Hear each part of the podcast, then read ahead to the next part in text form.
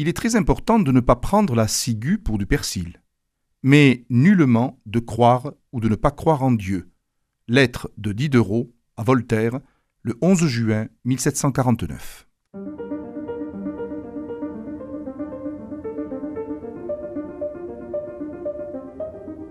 Les fenêtres de l'histoire avec Philippe Foreau. Les chroniques de l'histoire vont vous proposer pendant quelques semaines une série d'émissions autour de catholicisme et révolution française, moment évidemment extrêmement important dans notre histoire nationale et dans l'histoire même du catholicisme. Dans un premier temps, donc aujourd'hui, je vais vous proposer de réfléchir ensemble sur l'état de l'Église catholique à la veille de 1789. Quand on regarde la façade de l'Église catholique dans le royaume, elle reste impressionnante. Et cela sur plusieurs plans. D'abord, elle est très présente dans le paysage français par un formidable maillage de paroisses. Chaque village a son desservant, ou presque. Les villes sont bien encadrées, et à Paris, qui est une ville d'environ 600 000 habitants, eh bien, il y a une cinquantaine de paroisses qui desservent la capitale. C'est également euh, une présence foncière, car l'Église est une propriétaire foncière importante, mais à vrai dire assez variable selon les régions. Ainsi, dans le Midi toulousain, elle ne représente que 4% des terres, mais si l'on remonte plus dans le nord du royaume, eh bien, elle atteint 20% des terres en Picardie, ce qui en fait effectivement un élément économique extrêmement important, et donc l'Église participe à cette vie économique, mais aussi aux prélèvements seigneuriaux, parce que les cathédrales, les monastères, les chapitres des cathédrales, euh, voire même euh, de certaines basiliques, et je pense dans d'autres régions à Saint-Cernin, eh bien, euh, participent au prélèvement seigneurial sur les masses paysannes. D'autre part, les effectifs restent assez impressionnants. D'abord, il y a un nombre important de diocèses. Le royaume compte 130 diocèses, Certains sont importants, comme Amiens, comme Besançon, mais d'autres sont tout petits, en particulier dans le midi de la France, où, en 1317 tout particulièrement, avait été créée toute une série euh, d'évêchés extrêmement étroits sur le plan territorial. Je pense à Rieux, à Saint-Papoul dans euh, le département de l'Aude, euh, Lavore dans le département de, euh, du Tarn, ou, bien Saint-Lizier dans le département actuel de l'Ariège. Par contre, certains sont effectivement extrêmement vastes et il y a véritablement une différence de ce point de vue-là entre le nord et le sud du royaume. Combien de prêtres séculiers? Ils sont environ 70 000. Et il y a également 60 000 réguliers. Mais à vrai dire, les réguliers euh, sont dans une situation diverse. Euh, il y a des ordres réguliers qui sont en crise euh, au cours du XVIIIe siècle. Par exemple, à l'abbaye de Cluny, il y a en 1789 plus que 12 moines. 12 moines quand on pense qu'il y en a eu 600 aux alentours de 1100. Au point d'ailleurs que le gouvernement royal lui-même crée une commission afin de euh, faire une visite, une tournée d'inspection des abbayes, et certaines sont tout simplement fermées dans les années 1760. Autre élément à prendre en compte, le lien avec Rome.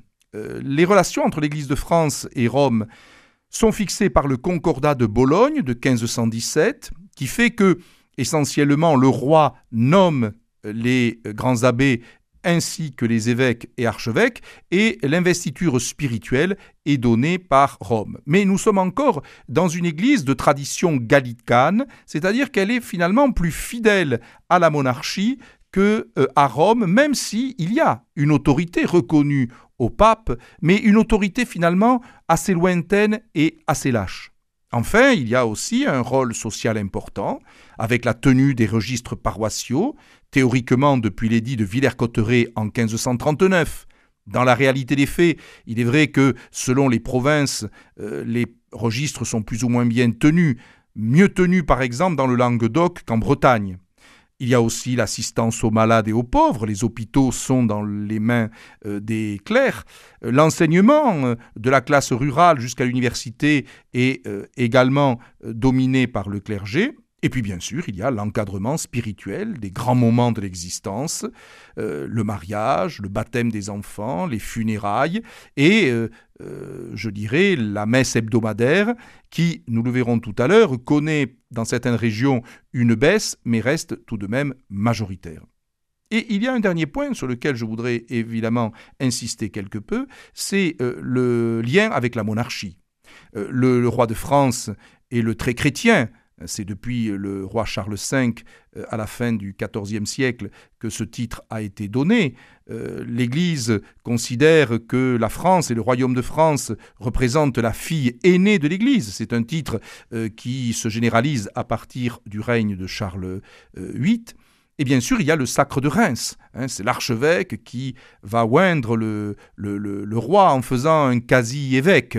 Et donc, effectivement, il y a un lien extrêmement fort entre la monarchie de droit divin et l'Église catholique.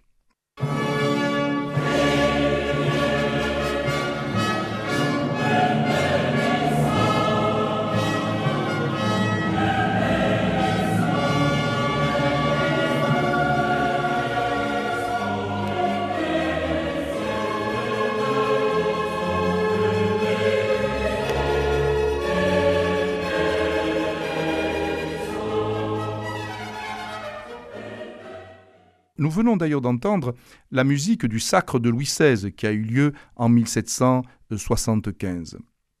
Seulement, donc, derrière cette façade, qui, comme je le disais tout à l'heure, est encore impressionnante, il faut se poser quand même quelques questions, parce que cette église de 1789 euh, commence à se heurter à la question d'une contestation, de division en son sein, et puis euh, éventuellement euh, une question de déchristianisation dans certaines provinces. Alors d'abord, euh, est-ce que les philosophes, euh, souvent accusés d'être euh, à, l'origine de la Révolution, ou au contraire flattés pour être à l'origine de la Révolution, ont joué un rôle prépondérant vis-à-vis du religieux?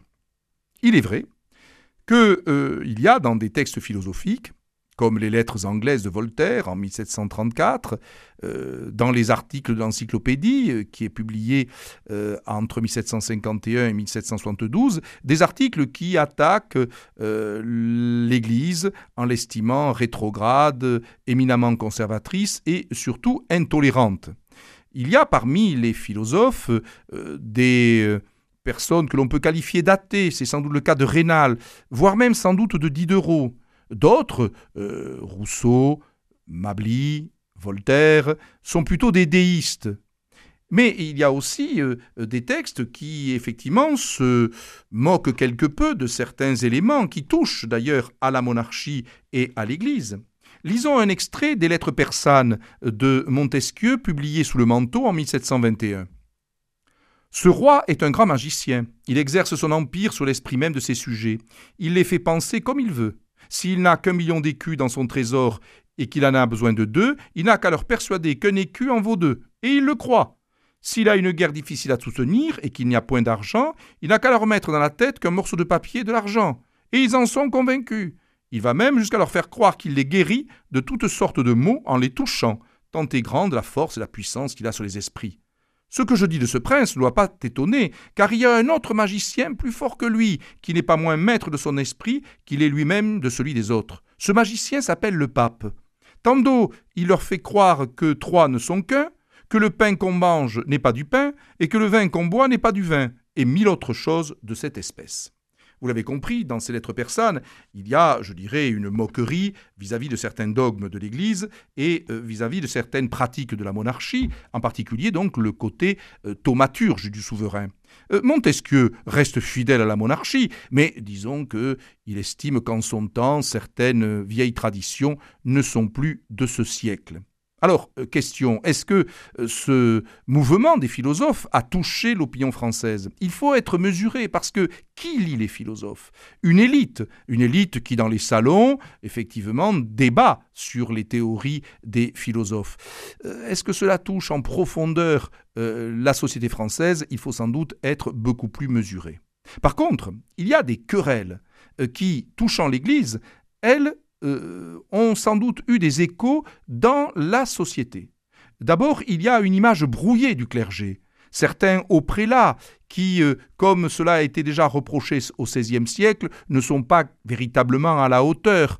C'est le cas, par exemple, de monseigneur Talleyrand Périgord, qui certes n'avait pas de vocation particulière, mais enfin se retrouve évêque d'Autun. Euh, c'est le cas de certains évêques qui sont plus présents à la cour que dans leur diocèse. On euh, critique les réguliers, car on commence à se poser la question, mais quelle est l'utilité sociale de femmes et d'hommes qui s'enferment dans un couvent ou dans un monastère et qui n'ont quasiment pas de contact avec la société? Il y a également un signe d'une moindre attention aux préceptes d'Église. Dans les testaments, on note une nette diminution du demande de messe il y a une affirmation d'un contrôle des naissances, euh, il y a une hausse même des naissances illégitimes, euh, ce que montrent les études de Michel Vauvel sur la Provence, de François Lebrun sur l'Anjou. Donc il y a des préceptes liés à la discipline sexuelle qui sont de plus en plus lâches et euh, les travaux de Pierre Chaunu avaient montré que à partir du milieu du XVIIIe siècle, eh bien les pascalisants baissent nettement dans la capitale. Autre part, le clergé est traversé de débats. Certains restent fidèles au jansénisme, d'autres sont fidèles au richérisme, c'est-à-dire veulent une démocratisation du lien entre l'épiscopat et le bas clergé. Il n'en reste pas moins vrai que le 4 mai 1789, les États généraux s'ouvrent par une cérémonie religieuse, la procession du Saint-Sacrement. De ces États généraux, nous en reparlerons à la prochaine occasion.